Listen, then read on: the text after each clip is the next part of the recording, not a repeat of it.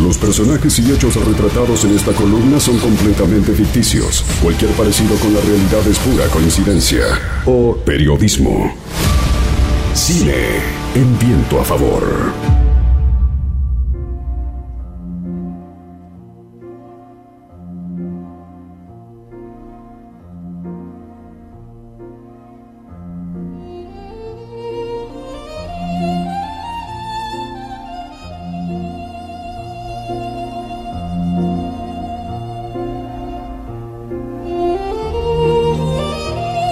Hola, hola Hernán, ¿cómo va? Bienvenido. Compañeros, ¿cómo andan? Quiero confesarles que de toda la música de cine que hay, porque está creada especialmente para la película la que estamos escuchando, la de Cinema Paradiso, creo que es de la que más me gusta, claramente. Está, y coincidimos, o por lo menos evoca este, algún, algún momento de, de- de cualquiera de las escenas eh, de, de esa, de esa película. Es de Sí. Ennio Morricone, ¿no? Es de Ennio Morricone, exactamente, que tiene una cantidad de, de- de canciones de cine, de música de cine brutal, pero particularmente esta, sinceramente, es la que más me parece que, está, aparte está muy ligada al cine en sí, obviamente, por la propia historia de la película. En realidad lo que quería proponerles hoy es una cosa que se ha hecho en varias partes del mundo. Yo hice una especie de mix, porque obviamente es una cuestión absolutamente subjetiva, y tiene que ver con las escenas más tristes de la historia del cine. Hay, te han hecho mediciones, encuestas, algunos directamente de forma individual, algunos hasta se animó a hacer unas cosas de, como un algoritmo matemático, imposible para estas cuestiones, pero yo, les traje 10 de escenas o 10 películas que tienen de las escenas más tristes de la historia del cine, después si les parece, cada uno puede compartir la que cada uno considere. La primera que aparece como masivamente, esto es en base a tratar de juntar un poco todas. Y quiero decir que saqué de esta lista, por ejemplo, y valga la redundancia, a la lista de Schindler, al pianista, porque ya de por sí, obviamente, los temas son extremadamente fuertes. Eh, y después tengo una especial para Juan, pero después le pregunto. Las Dale. 10 más utilizadas o las 10 que más refiere la mayoría de la gente en el mundo es, una es Toy Story 3, en el momento en que Andy se despide de los juguetes, cuando se los deja a la nena, después vendrá la 4, por supuesto, pero particularmente esa escena como una de las más tristes. Yo quiero saber si a alguno se le cayó una pequeña lágrima o una emoción con esa escena. Yo creo Eh. que en la 4 hay una escena más, no sé si triste, pero emotiva que esa.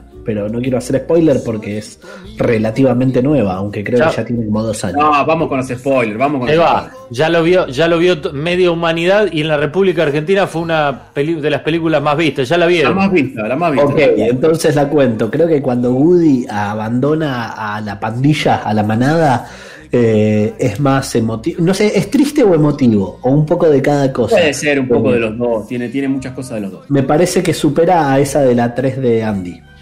Está muy bien, está muy bien y, y la anotamos ahí. Otra que muchos mencionan o que la mayoría elige dentro de las escenas más tristes o películas con escenas más tristes, ET el extraterrestre. Eh, puede ser alguna. ¿Qué, La qué escena, escena? cuando él- la escena cuando Elliot y ET se enferman es una escena, eh, sobre todo traten de pensarlo en la época que la vimos, en la, la década que se, que se hizo la historia, particularmente nosotros éramos chicos también, era una escena realmente muy triste, muy Y fuerte. a la edad que teníamos también. Por eso te digo que en la década del 80, encima siendo chicos, para aquellos que tenían la infancia en esa década, era, una, era un momento realmente muy fuerte cuando aparecían los astronautas, eh, todos vestidos porque parecía que era una cuestión tóxica, etcétera, etcétera. Bueno, es una escena realmente muy, pero muy fuerte. La tercera que mencionan es Up, la película de cine de animación, la del abuelo con los globos. Bueno, muchos mencionan, yo creo que es una de las películas más tristes de animación, sin duda. Es una película muy fuerte porque aparte hace eje en una historia particular, pero universalmente termina afectando prácticamente a todo el mundo y a la historia familiar de toda la humanidad. Pero particularmente cuando se queda solo es una de las escenas que refieren como de las más tristes de la historia del cine. Eh, coincido. Tremenda película, ¿eh? me gustó mucho. Sí, a mí también. De lo mejorcito del cine de animación comercial por lejos y obviamente, insisto, muy fuerte porque a todos nos pega de alguna manera esta historia. También Coco, me la traigo a colación, venía más Te atrás, lo, te lo iba a decir. Yo creo que cuando canta la canción, vamos con los spoilers a full, eh, Valero, que espero que me banques en esta también. Sí, vamos, dale. Eh, la- cuando, cuando canta la canción de Coco, me parece que claramente la podemos poner ahí. Aparte, Coco es una muy buena película, esto que decirlo, más allá de que venga del Imperio eh, y no el de Darth Vader, pero la verdad que es una buena historia e insisto también, una película que cuya historia nos atraviesa a todos, más allá de que esté contextualizada en México y particularmente en la celebración del Día de los Muertos. Por eso, pero es más, me parece, es más emotiva que triste. Digamos, eh, no es triste la abuela moribunda de Coco.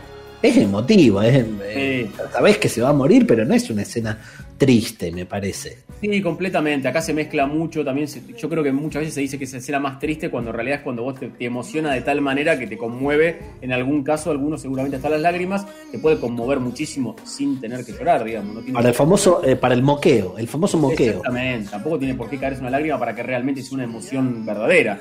Por, saquemos ese prurito ridículo de por medio. Esta que viene ahora es como mínimo discutible. Ah, ¿Ustedes se emocionaron en algún momento de Titanic? La verdad. La- no. No. Estuve más cerca de ahogarme porque había conseguido una muy mala fila, al este, muy, muy adelante. Estuve más cerca de ahogarme que de emocionarme. Mirá lo que te digo. Y de contracturarte el cuello, recuerden lo que duraba Titanic, ¿no? Una cosa increíble. realmente. Terrible. Tremendo. Bueno, y acá vienen cosas que tienen que ver con el cine de animación. Perdón, perdón. eh, Sí. Pero, ¿y cuál, es la- cuál, es la- cuál era la, la escena emotiva de Titanic? La última, muere cuando él se queda al lado de ella en el agua, eh, es... eh, cuando no lo deja subir. sí, Es la escena más egoísta de la historia del cine.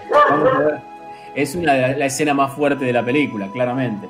Después vienen dos cosas que sí tienen que ver con momentos puntuales, más que tristes, tremendos, diría yo. Y las voy a unir, las voy a decir las dos juntas, en el puesto 6 y en el 7.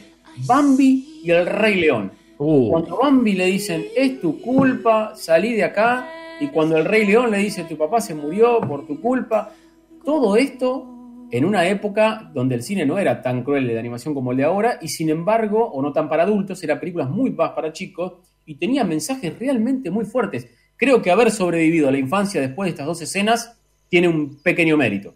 Crudo, crudo. Tremendo. Impresionante. Eh, y me quedan tres, antes de dejarte un- una perlita más. Una Million Dollar Baby. ¿Se recuerdan esta película de Clint Eastwood con Hilary Swank? La de la boxeadora.